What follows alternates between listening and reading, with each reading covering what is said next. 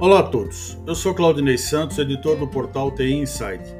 Nessa edição do TI Inside Talk, entrevistamos Wanderson Castilho, diretor da ENETSEC.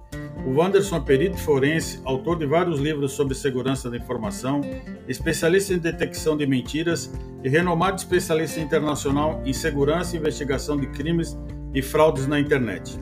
Ele nos fala sobre os diferentes modos operandi dos cybercriminosos e fraudadores e também nos dá dica útil para nos proteger dos cybercriminosos.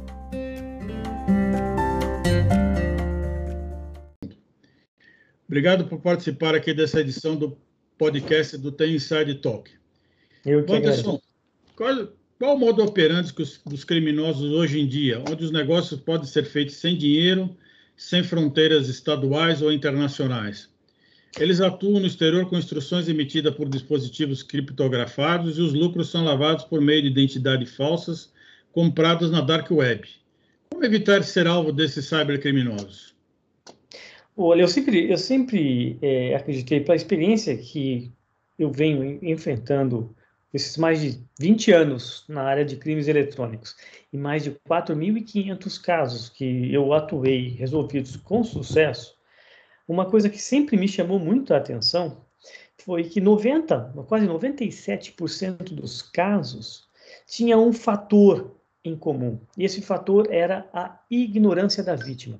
A vítima sempre ela estava inocente, sem o conhecimento do tipo do fraude que ela do tipo da fraude que ela foi vítima. E aí eu chego na conclusão que é óbvia. Não importa você ter o melhor firewall, antivírus ou a melhor ferramenta de segurança do mundo, se o usuário não está ciente, não tem a informação para se proteger daquilo. Então, quando você tem vários fatores de verificação, de proteção, senhas gigantescas e tudo, e chega um link, e aí ele pede para clicar naquele link e redefinir a senha e entrega direito para o criminoso, não tem proteção alguma que vá segurar. É a mesma coisa o cara andar de carro blindado com o vidro abaixado. Não faz sentido, né? Não faz sentido. Então, é, é, é e o número de criminosos é, tem um nível tecnológico extremamente baixo. Não são pessoas com conhecimento tecnológico altos. Muito pelo contrário, ele só sabe um tipo de técnica. Só que daí, quando ele joga na rede e atinge milhões de pessoas, nós estamos falando aí que tem milhões também ignorantes que não estudam, que não vão atrás, que não é, leem. Hoje tem canais, o meu próprio canal, todos os dias eu solto é, um vídeo falando sobre um determinado tipo de fraude. Imagina, né? Você pensar que alguém recebe só porque tem a foto do seu filho ou do seu irmão, a foto, mesmo com um número completamente diferente, uma mensagem de um WhatsApp dele dizendo: Olha, eu mudei meu número, me empresta dinheiro, me passa dinheiro. E tem milhares de pessoas que fazem isso. Né? Qual é a explicação disso, se não a ignorância? Né? É simples, porque não tem ferramenta. Qual ferramenta você poderia colocar ali de segurança para aquilo?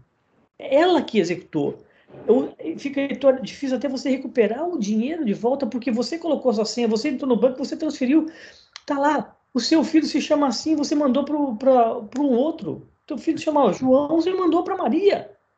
Mas, mas é que ele falou, como é que você sabia que era ele? Você não poderia catar o telefone e ligar? Ele não vai atender, aí você já não pode desconfiar. Quantos milhares de matérias e mídias saíam falando aí, você não viu? Então, eu sempre bato nunca é demais. Não está sendo suficiente informar ainda a população de internautas sobre os crimes eletrônicos. Precisa fazer o que você está fazendo agora. Aqui, o que vocês estão colocando é cada vez informar e pode até se tornar chato para quem está vendo. Ah, mas eu já vi isso. Mas tem milhares de pessoas que não viram. E como é que as divisões de crime cibernético podem rastrear a lavagem de dinheiro, né? onde o novo padrão é a criptomoeda? É, e isso é interessante, porque assim, o, dentro do mundo eletrônico não, não existe a mentira. Existe a mentira entre nós, seres humanos, mas dentro um computador com o outro, ele não mente, porque senão o pacote que eu estou enviando aqui, a mensagem, não vai chegar.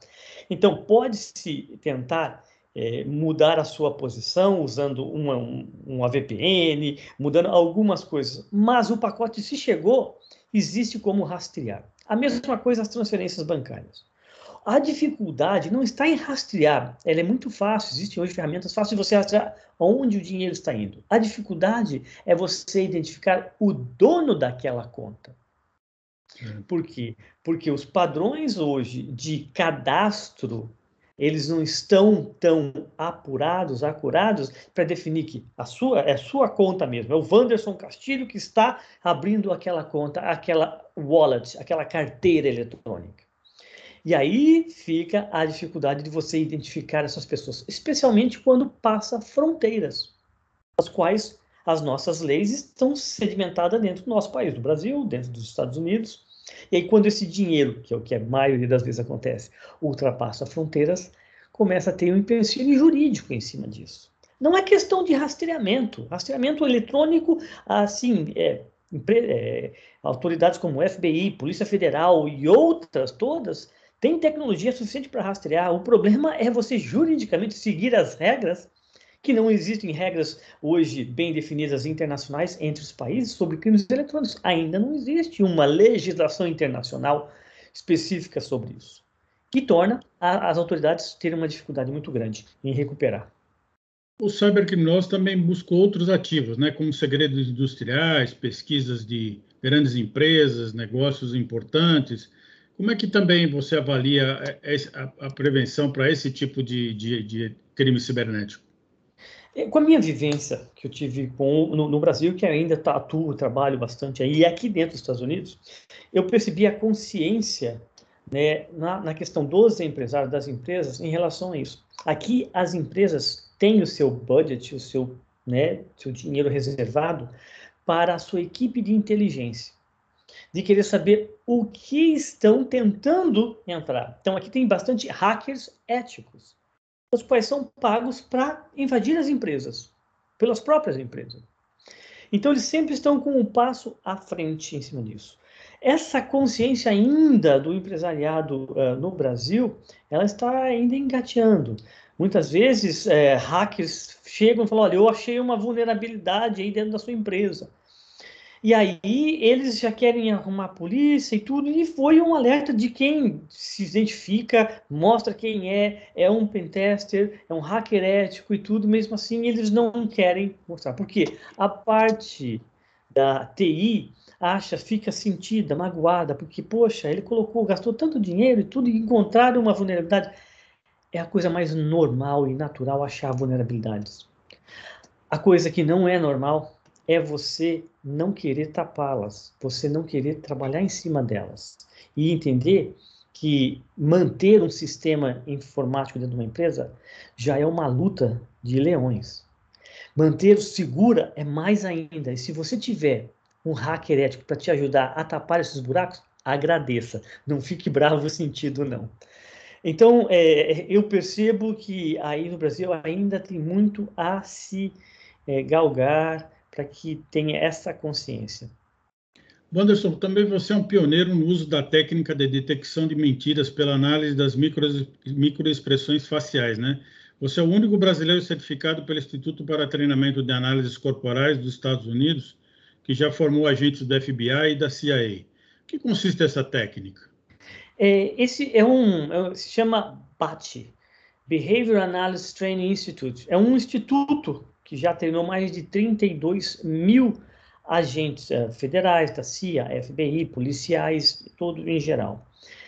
Eles, uh, aqui no, nos Estados Unidos, a técnica de detecção de mentira ela é muito importante. Tanto é que existe uh, o polígrafo aqui, que é uma máquina que coloca em você, mede seu batimento, que você está suando e tudo. E os policiais aqui, eles passam por estes testes a cada dois anos. É uma questão de obrigação dentro do departamento. Ele, como nos Estados no Brasil, não, ele não serve como prova material de alguma coisa. Mas ele dá grandes indicativos que alguma coisa está errada ali. E aí você vai procurar naquele ponto, que é aquela pergunta que eu falei, por exemplo, você, você saiu ontem à noite, e aí você simplesmente dá alguns sinais de insegurança, de exaltação, de nervosismo. Quer dizer que você não saiu? Eu não sei, eu achei que mudou o seu comportamento, você estava tão bacana e de repente você travou. Bom, vamos ver, tem uma câmera ali em tal lugar, vamos ver se ele passou pelaquela câmera para ver se saiu. Veja, você me deu esse direcionamento, e é assim que é. Então, já em 2003, eu percebi que só a, a, técnica de análise forense digital, eu pegar equipamentos e procurar as provas ali, uh, era muito eficiente, mas quando se tratava de um parque de máquinas muito grandes, por exemplo, uma grande empresa automobilista que tinha me contratado e tá, tinha tido uh, alguns crimes ali dentro, mas tinha 10 mil computadores. Não fazia sentido eu fazer perícia nesses 10 mil. Então eu fui procurar técnicas que eu pudesse, é, assim, é, diminuir a minha quantidade de análise ser feita. E eu percebi que todo crime, todo crime tem no mínimo uma mentira. A recíproca não é verdadeira. Nem toda mentira é crime. Mas todo crime tem mentira. Seja mentira de uma falsidade de uma assinatura, seja mentira de uma falsidade de uma nota de moeda, seja uma expressão né, corporal, um, um, bandido está vindo na mesma direção que você, ele não vem já preparado para te assaltar, ele vem como se ele tivesse descontraído, olhando para os lados e tudo, para te enganar comportalmente. Então, eu percebi que se eu tivesse uma técnica que eu conseguisse já detectar e me desse determinados caminhos para fazer as minhas investigações, eu encurtaria o meu trabalho. E foi aí que eu fui me aprimorar, trabalhar em cima das técnicas de detecção de mentira. Mas eu tinha uma, é, um desafio grande, porque todas as técnicas que existiam eram técnicas que tinham pessoalmente.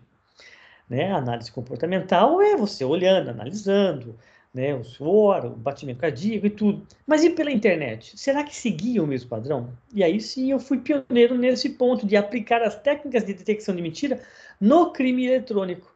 Foi daí que eu é, escrevi o livro Mentiras no Rosto de Muitas Faces. Porque eu me deparo, atrás de todo o computador, todo o celular, tem um ser igual a mim, um ser humano. Que ele segue determinados comportamentos, padrões criminosos seguem determinados padrões.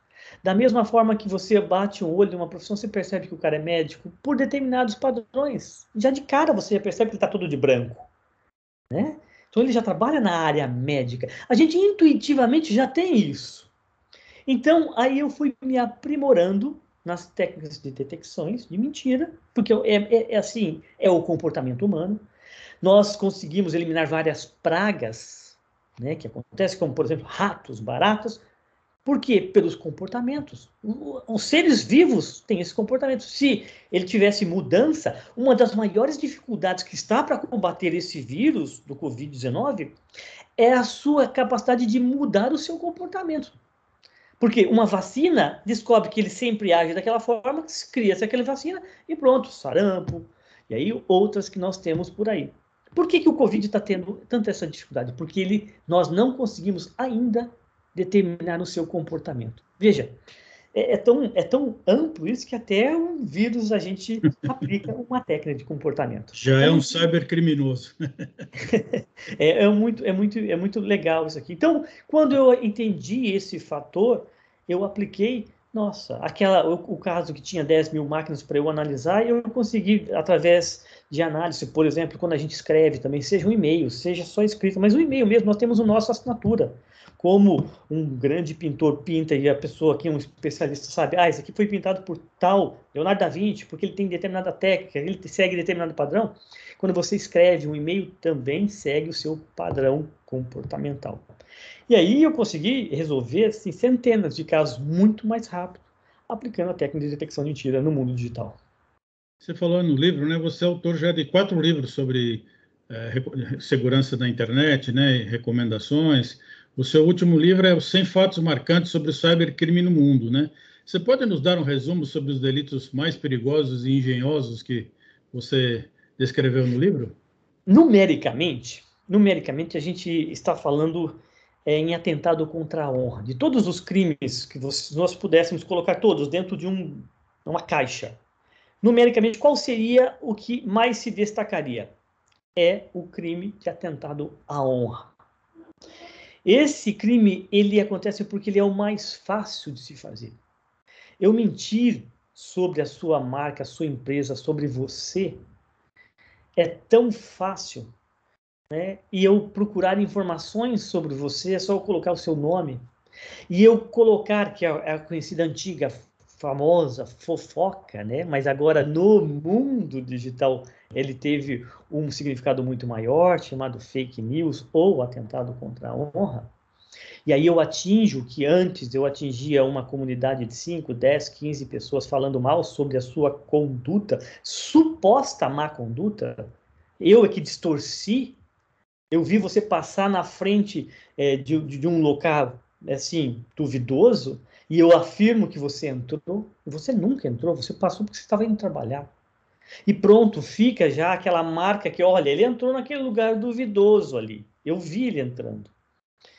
Hoje, se eu começo a soltar isso em redes sociais, eu vejo quem estão seguindo, eu vejo os familiares, eu vejo os seus concorrentes, eu vejo os seus ah, é, clientes e começo a colocar informações sobre a sua marca. Você tem ideia o prejuízo que você tem sobre isso? E o mais, e não importa que tipo de pessoa você seja. Eu, por exemplo, sou um profissional que atuo nisso. Eu, eu tomo café, almoço e janto crime eletrônico.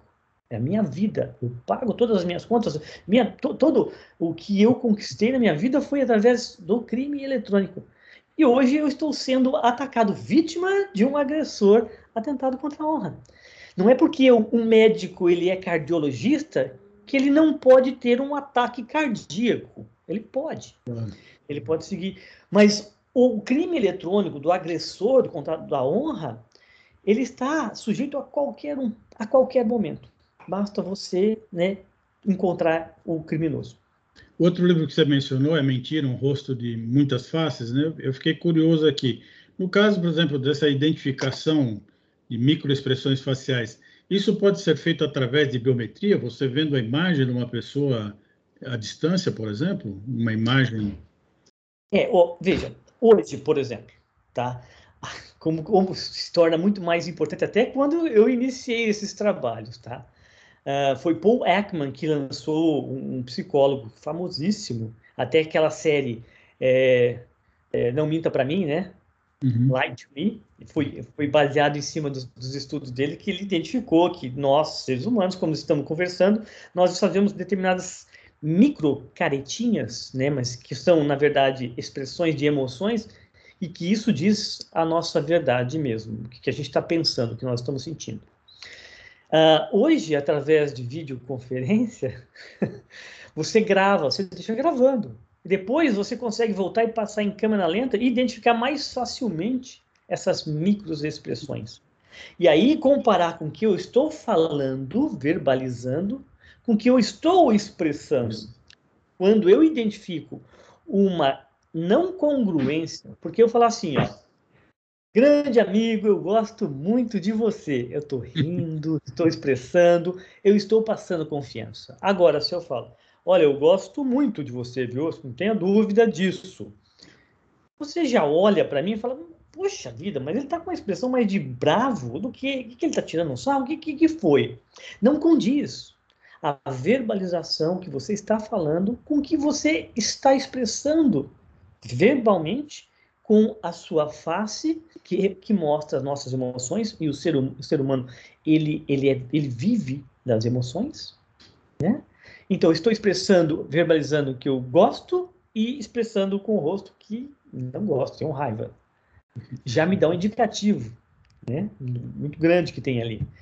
Então, é, e é isso que a gente precisa uma investigação. Nós precisamos de elementos. Aonde que eu vou investigar? Onde eu começo?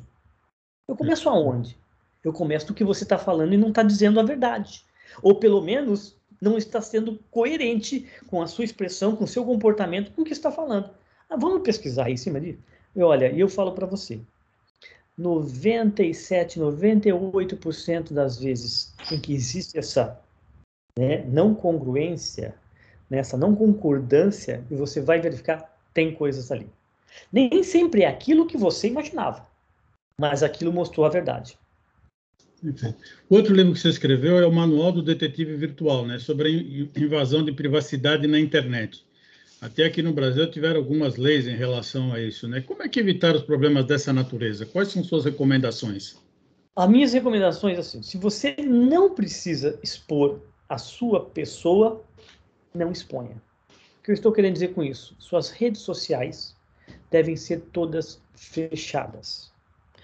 Ah, mas eu trabalho, por exemplo, eu, eu trabalho, tenho minha plataforma, tenho meus canais, eu trabalho e eu recado clientes com isso, eu ajudo pessoas. Então eu tenho que deixá-las abertas. Mas eu sei, como por exemplo, estou sendo vítima agora, que eu corro maior possibilidade de me tornar vítima do que se eu tivesse mantido elas fechadas. Mas esse é o preço que eu pago. Eu sei que cada vez eu dou entrevista em um grande meio de comunicação, eu eu coleciono inimigos. Nesses 20 anos, olha, tem filas aí que querem me pegar. Mas isso faz parte do meu trabalho. A partir do momento que eu trabalho com crimes, eu estou né, denunciando ou ajudando a aprender determinadas pessoas, e essas pessoas não gostam disso, é claro. Estou ciente disso. Mas para as pessoas que têm a sua persona digital né, privada, mantenha ela privada. Não coloque fotos pessoais nas suas redes sociais. E se coloque, deixe ela sendo enviada e você tem hoje elementos nas plataformas de você controlar quem pode visualizar. Você tem condições de restringir o que as pessoas podem fazer. Eu, eu fiz um videozinho, eu fiz a seguinte pergunta à minha audiência, aos meus seguidores. Você tem o direito ou a permissão de comentar no meu perfil? O que, que você acha? Você acha que você tem o direito de comentar no meu perfil ou você tem a permissão? Qual foi a resposta? Ah, você tem a permissão. Eu é que permito você. Você não tem o direito de comentar, você tem o direito à livre expressão. Você pode ter a sua opinião, mas na minha, no, no meu canal, no meu perfil, eu é que deixo ou não você comentar. Tanto é que as plataformas me dão a, a, a, a oportunidade de eu cancelar você, apagar a sua mensagem e te bloquear. Por quê? Porque é o meu canal, é a minha casa. E já que é a minha casa, eu deixo ou não deixo. Por isso eu sempre falei, seguidores, né? né vocês tenham ciência que quando você está postando, você está postando na casa alheia. Seja polido, educado. Não venha xingar ou venha fazer alguma coisa, porque ele pode apagar, porque você não tem o direito. Você tem a permissão. E ele pode tirar a permissão de você a hora que ele quiser. por qualquer confundem. razão. As pessoas, as pessoas confundem, né? confundem, acha que não, eu posso ali, eu posso falar o que eu quiser. Você pode, mas eu te dou a permissão de deixar aquilo ou não. Né? É simplesmente isso. As pessoas têm que ter essa consciência. Isso falta bastante. Né? Todo, todo mundo virou, todo mundo virou especialista, já percebeu? Em tudo. Tem em opinião tudo. sobre tudo. Tudo, né? Sem ter conhecimento. Você sabe daquela pesquisa que fizeram com engenheiros? Deram 100, pegaram 100 engenheiros e pegaram 100 pessoas que não conheciam nada de engenharia. E aplicaram provas, as mesmas provas a esses dois grupos. E depois perguntaram, depois da prova, perguntaram aos engenheiros: como é que você acha que você foi? Os engenheiros falaram: puxa, acho que eu fui mal, acho que fui mal, acho que faz mal. Perguntaram para os que não eram engenheiros, não conheciam nada. Eu acho que eu fui bem, eu fui bem, eu fui bem. Pegaram as notas. Quando pegaram as notas, claro, os engenheiros foram bem melhores que os que não eram engenheiros. Qual é a conclusão? Aquele que não sabe nada acha que sabe. Acho que sabe. É, e aquele que sabe, ele acha que, puxa, está faltando, eu ainda preciso aprender mais. Então, acho que a primeira coisa, o que, que você conhece disso? Dando a sua opinião. Não, não conheço nada. Então já saiba que a opinião dele não serve para nada. Né? Serve para nada. Outra, outro livro que você escreveu também, que eu considero que hoje é muito importante nos dias atuais, é o que o seu filho está fazendo na internet, né? Quais são as recomendações para os pais, né, dentro desse cenário onde as pessoas acreditam que são anônimos, né? É, olha, isso está sendo uma, um grande problema mundial, mundial. É, antes, antes, quando não existia toda essa conexão entre nossa sociedade, existiam essas diferenças culturais e tudo. Hoje eu percebo que tanto coisas boas quanto ruins também, as crianças, os adolescentes estão seguindo o mesmo padrão. Não importa se é da França, Japão, Brasil, Estados Unidos, todos estão seguindo o mesmo padrão. Os pais estão com um grande problema, mesmo profissionais têm dificuldades, mas eu estou falando por experiência, nós temos mais dificuldades em monitorar, fazer a segurança das crianças, dos adolescentes, do que pegar os bandidos. Eu prefiro pegar 10 bandidos do que eu fazer uma perícia em, em, em celular de adolescente.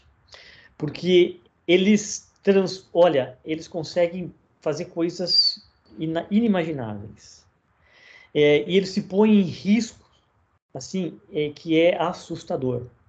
Né? Então, é, as meninas hoje é, estão vendendo as suas fotos, imagens de 10, 11, 12 anos para quem sabe que nem conhece, recebem é, é, roupas e tudo de pessoas que não conhecem. E quando você vai fazer a perícia em determinados aplicativos, como por exemplo TikTok, tudo, as mensagens já estão criptografadas e já são deletadas no momento que saem.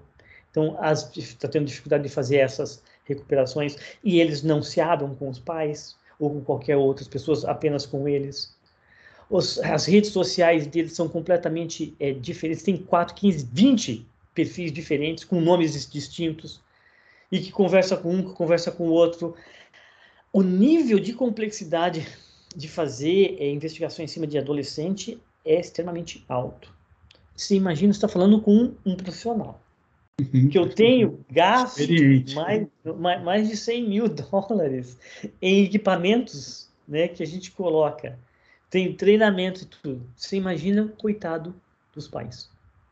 É, é, então, a aproximação com o filho, terapeutas, ajuda profissional, ela tem que ser, assim, muito forte mesmo sempre estando junto, olhando o que o, o, o, comportamento é muito importante. Se eles escondem, não querem a senha, os pais precisam saber a senha. Se eles não querem dar a senha, não tem celular, corta a internet. Tem que jogar muito assim justo com eles, aberto, mas em cima, porque basta apenas um único erro. E aquele erro que pode ser apenas virtual se tornar físico e você assim não ter mais chance de ter de volta né o, o teu filho ou fotos espalhadas pela internet toda né ou recentemente uma cantora perdeu é, o seu filho por né por um bullying que foi feito ali. Então a atenção tem que ser muito grande Outro tema que você aborda é a reputação digital, né? Você diz que existem três tipos de agressor: o profissional, o passional e o patológico. Como se proteger desse tipo de ataque? Primeiro, você tem, precisa identificar que tipo de, de agressor ele está te atacando. Então, o agressor ele profissional são profissionais da área de tecnologia que recebem profissionais com caráter e éticas completamente do mal, recebem de pessoas, normalmente de concorrentes, para a, a atacar a imagem de uma empresa, de outras. Esse é um, é um, é um tipo de agressor bem difícil, porque eles têm condições financeiras, porque estão sendo bancados, pagos, e eles têm tecnologia para tentar fazer, é, apagar os seus rastros de todas as formas. Mas já dizia o velho ditado, né? O diabo faz a panela, mas não faz a tampa. Então não existe crime perfeito mesmo nas redes sociais mas se torna mais difícil a identificação. Um ponto bom, assim, que eu chamo que é atenuante, que o, o agressor profissional, quando ele é, é identificado, ele para imediatamente de atacar. Nós estamos falando do crime de atentado à honra. Aí eu falar coisas que você, que você não é, aí eu criar coisas sobre a sua pessoa, sobre a sua empresa, sobre a sua marca e tudo. Mas se você identifica o agressor profissional e já acha, ele para na hora. Ou quando o financiamento para, ele também para. Nada pessoal, mas ele age diretamente sobre a imagem. O segundo, que é o agressor passional. Normalmente esse envolve a emoção. Ele tinha a sua mulher, ou a mulher tinha o seu marido, ou essa relação amorosa e por algum motivo foi quebrada, perdida. Essa pessoa não aceita e o que antes era perseguido, ficava indo atrás do, do trabalho dela e que daí ameaçava, agora ele faz isso nas redes sociais. Ele fica mandando mensagens, fica ligando pelo WhatsApp de vários números, ele fica criando perfis da pessoa, vira um inferno a vida da pessoa. E assim, e precisamos fazer um paralelo. O que antes é, ele restringia o ir e vir da pessoa, hoje ele restringe o ir e vir da pessoa digital ameaçada, da vítima. Que você tem que apagar os seus perfis de rede social, você tem que ficar mudando de celular porque ele acha, ele fica te mandando. Lembre-se que o WhatsApp né? Mesmo eu mando uma mensagem para você, com foto e te encho, né, as, te atrapalho, te incomodo, você fala, eu só bloqueio. Hoje, em questão de 10, né, 3 minutos, eu crio um outro WhatsApp e mando de novo. Aí você bloqueia. Eu fico mandando, porque o WhatsApp não existe né, uma função em que, primeiro, eu tenho que ter os meus contatos, eu cadastro para receber a mensagem. Não. Qualquer um pode mandar mensagem para você com qualquer outro número. Então a pessoa fica constantemente te atrapalhando, mandando mensagens e tudo. Esse agressor passional, ele tem um, um assim um ponto perverso, porque ele conhece a vítima de dentro para fora. Ele conviveu com a vítima. Ele sabe os medos, as fraquezas. Ele sabe tudo da vítima. Ele sabe o horário que ela sai, que ela ele sabe o que palavra ele mandar para acabar com o dia daquela pessoa.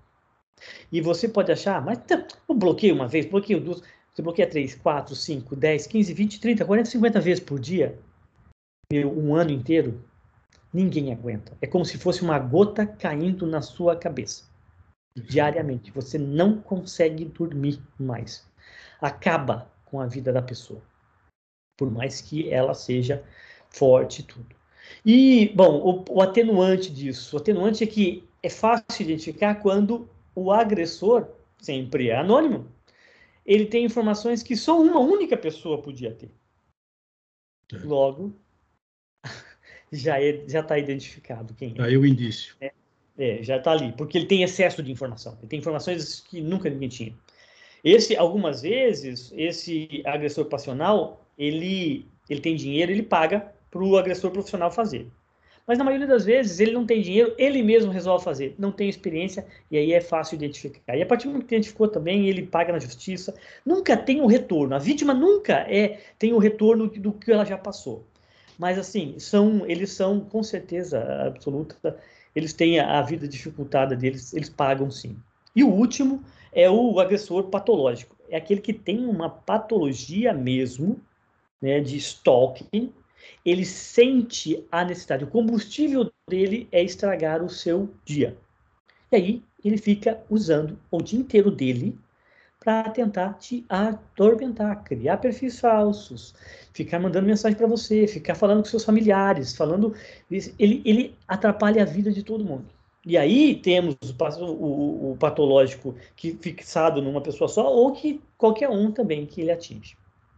Outro segmento que está sofrendo ataques é dos jogos eletrônicos, né? Você pode dar algumas dicas para os gamers se protegerem? Toda, é, toda, de novo, tá? A, todas as técnicas né, dessas fraudes que acontecem sempre é a engenharia social, né? o que, que é engenharia social? É aquela forma que eu te engano de você clicar, de você comprar, de você fazer alguma coisa. As técnicas são sempre as mesmas o que muda, que muda é, é, o, é o ramo, é a área que nós estamos falando. Agora nós estamos falando em jogos, mas aí Pix, nós estamos falando depois de, é, de cartões de crédito, de compras, né, de Black Friday. Eles usam os temas que estão mais, né, assim, quente naquele momento. Por isso que pandemia triplicou o número de crimes, não foi à toa, já era para mim já era previsto, sem dúvida nenhuma né? Porque quanto mais as vítimas estiverem ensandecidas, menos foco vão ter sobre alguma determinada coisa, mais fácil fica de eu enganar você. E a mesma coisa acontece. Então, no, na questão do, do, de jogos, uh, que é a, a, compra deles ali, uh, os, as vítimas precisam ficar alertas, sempre verificar né, links, sempre verificar que tipo de approach está acontecendo ali. E não, não, não, não, pense que só porque você está jogando já alguns dias com a pessoa que você virou super amigo que ela não pode ser o teu né, agressor ou o seu é, criminoso ali que vai tirar todo o seu dinheiro ou infectar a sua. Porque o, não só também, eles, eles querem ter acesso a informações que ou seja de assunto financeiro ou transforme esse financeiro. Você pega determinadas informações que você não quer que ninguém fique sabendo, teu pai ou alguma coisa, pronto, começa o crime da extorsão em cima daí. Você falou da pandemia, né? Na pandemia houve um crescimento de 74% dos números de ataque aos sistemas de tecnologia. É, um estudo descobriu que 80% dos líderes de segurança e negócios acreditam que suas organizações enfrentam mais riscos cibernéticos por causa dessa migração para o home office. Agora, qual que é a sua previsão para 2022, onde parte desses funcionários devem voltar para o escritório, o famoso modelo de trabalho híbrido que está em discussão? Qual que é a sua previsão é, eu, para esse modelo? Eu acho que a volta, a volta vai ser menor do que se espera. É, se a produção ela se manteve, até foi até melhorada em muitos casos, as empresas tão, vão colocar na ponta do lápis isso. A gente tem que saber que o principal objetivo de uma empresa se chama lucro. E se ela começar a fazer a comparação desses quase dois anos que seus funcionários ficaram em casa, home office, quanto foi de economia em cima disso, para quando começarem a voltar o que vai ser de gasto, não tenho dúvida nenhuma que esses gestores vão falar: opa, Vamos permanecer, vamos deixar aí? E é claro, é, esse, esse lucro que eles tiveram, nesta, ou melhor, nesta economia que eles tiveram, eles vão ter que investir cada vez mais em equipamento e em segurança, porque a partir do momento que seus funcionários saem da estrutura, que já tem um budget de segurança já aplicado, instalado e tudo, vai para sua casa, começa a ter uma nova forma de se entrar e invadir dentro da empresa. Então, eu acho que o retorno não vai ser tanto quanto se imagina. É, cada vez mais vai ser melhorada. Dá uma olhada na própria plataforma do Skype, como ela foi melhorada.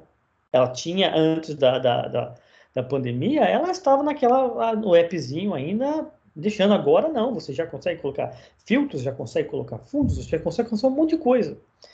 Eu tenho certeza que nos próximos 4, 4 5 anos, essa interatividade que a gente vai ter vai começar a vir em 3D também, em alguns outros novos equipamentos, em que eu sinto cada vez mais real a nossa aproximação, que ainda está muito plana. Mas se eu começar a colocar mais interatividade, se eu começar a colocar né, tecnologias que vão surgir, desde cinco anos, escuta o que eu estou falando, vão surgir tecnologias já dessa, de a gente fazer é, o nosso uh, reunião muito mais atrativa do que essa que nós estamos fazendo agora. Mas nós somos, somos obrigados a entrar nesta forma. Mas agora vai começar a vir novas telas melhores, é, novas interatividades, sons, muito melhor. Outras tecnologias que são alvo de ataques é os sistemas de internet das coisas e os sistemas como, por exemplo, as redes de energia, né, os sistemas chamados de escada. Como é que você vê também a questão do ataque a esse tipo de tecnologia que está é, causando muita, muito problema em nível mundial? Eu, eu, não, eu não vejo isso por grupos de criminosos fazendo esses ataques. Eu estou vendo mais como um cyber war mesmo. Eu estou falando já, e aí, exércitos em guerras cibernéticas. Porque é, os criminosos, eles sabem que existe um universo, um mar de vítimas prontinhas para eles ganharem seu dinheiro e fazerem e comprar o que eles quiserem. A prova disso, a própria né, pandemia fez com que eles quadriplicassem os seus valores financeiros nos, nos, golpes eletrônicos. Qual é o ganho que ele tem fazendo né, ataques nestas instituições? Nenhum. Porque antigamente tinha os hackers querendo se mostrar, pichando sites, fazendo tudo aquilo, só para se mostrar. Hoje, sabe qual é um mostrando para o outro? Quanto ele enganou, quanto ele fez de dinheiro, quanto está na sua né, é, wallet. Quanto, é, esse é o que está. Então, não é mais eu conseguir invadir, está aqui, ó. Quanto eu consegui fraudar, quanto eu consegui fazer de dinheiro em cima disso. Olha o carro que eu comprei. Olha a casa que eu comprei. Então, é, esses ataques, eu não tenho dúvida nenhuma que são coisas distintas. E aí nós estamos falando de né, é, estratégias de guerra mesmo, em que eu vou minando. Eu, eu quero só ver se eu, eu derrubo. Opa, derrubei. Pronto, ok, era isso que eu queria fazer. Para que quando acontecesse alguma coisa muito séria, eu sei o exato momento aonde te atingir na hora certa. Você imagina você vai numa guerra de países, eu derrubo toda a sua energia elétrica. O quão de vantagem eu já não vou ter. São simulações para se preparar para uma possível situação. Né? Exatamente. Eu, tenho, eu, não, eu não tenho dúvida disso. Para finalizar, Wander, nós, Wanderson, nós estamos aqui no Brasil, né? Nós tivemos uma avalanche de ataques de ransomware e de fraudes digitais referentes aos meios de pagamento, né? O Brasil era considerado como um dos principais emissores de ataques e hoje ele é um dos principais receptores de ataques, né? E agora nessa semana nós estamos na Black Friday, né? Onde se prevê um aumento ainda desses ataques. Na sua avaliação, como é que será o crescimento desses ataques no Brasil? Tá. O, o ransomware ele está muito focado. Tá, estava foi feito um, um estudo aqui pelo próprio FBI, uma análise, que existiam seis, seis grupos altamente capazes, boa parte deles na Rússia, que estavam se espalhando pelo mundo. Porque o ataque de ransomware hoje na definição, ele é um trabalho muito mais elaborado. Ele pode estar alguns meses ocorrendo dentro da empresa sem a empresa perceber. Para que quando eles realmente consigam apertar o botão e falar, ó, vou sequestrar, eles tenham certeza absoluta que eles tenham sequestrado a empresa inteira. Mas antes disso, eles precisam estar invadindo todos os sistemas. Porque se não tem o backup, os caras executam ali o, o software que criptografa, mas pegam uma parte, não tem o backup, você recupera e fala, ó, vai lá, tira sarro na cara. E eles perderam um grande tempo. Então, é, as, os resgates, hoje, os ataques de ransomware é muito bem pensado. Pode-se pensar comparativamente aos, aos sequestros, os ataques que tinham, por roubos de agência de banco, que eram sempre pensados, eram investimento nisso. Não tem só uma pessoa, nós estamos falando de uma equipe, de um time de pessoas. Um entende de banco de dados, o outro entende de, de, de pacotes de files, o outro entende. E aí entram essa equipe e fala: bom, ó, hoje nós estamos, essa empresa está dominada. Nós sabemos, inclusive, quanto eles têm na conta do banco já. Eles não, eles não, eles não, eles já entram exatamente para isso. Se eles não souberem o quanto você tem para pagar, eles não podem pedir. Eles não podem pedir. Aí nós estamos falando daqueles 1% apenas de pessoas extremamente capacitadas, com né, a mente exatamente. Não depende da sua é, ignorância. Eu tenho a minha capacidade de descobrir vulnerabilidades que você não fez, você não, não, não percebeu, ou que não está atualizado. E aí sim, eu inicio o meu processo, criptografando tudo e pedindo o resgate. E em 72 horas não se foi pago, perde, eles caem fora. Eles não querem se arriscar com isso. E aí só atingem grandes empresas. Nós tivemos um grande e um famoso ataque de ransomware na Renner, certo? Certo. Aquilo para mim nunca foi quadrilhas criminosas. Aquilo para mim foi um ataque interno porque nenhuma quadrilha pediria um bilhão. sabe que não receberia. Então eu não tenho dúvida nenhuma que aquilo foi uma represália. Da mesma forma, quando caiu Instagram, Facebook e WhatsApp tudo junto, também não foi nenhum, nenhum grupo criminoso. Foi trabalho interno. É. Coincidentemente, três dias depois da ex-funcionária vir a público e falar do que estava acontecendo. Então, é, eu não tenho dúvida que foi funcionários internos que fizeram isso. Ou tem seja, isso ainda, né? A gente fica preocupado só com os criminosos, mas aí também tem os internos. Além, da, além das quadrilhas externas, vamos ter que se preocupar também com as internas, né? É, exatamente. Perfeito. Anderson, quero te agradecer muito a sua participação aqui no Tem Inside Talk e espero revê-los aqui nos, nos, próximos episódios aqui do, do nosso podcast. Muito obrigado pela sua participação. Obrigado. Esse foi o episódio de hoje do The Inside Talk. Agradeço a audiência e gostaria de convidá-los para seguir The Inside nas redes sociais, para acompanhar as principais notícias no mundo da tecnologia e ficar por dentro dos próximos episódios e eventos. Até o nosso próximo encontro.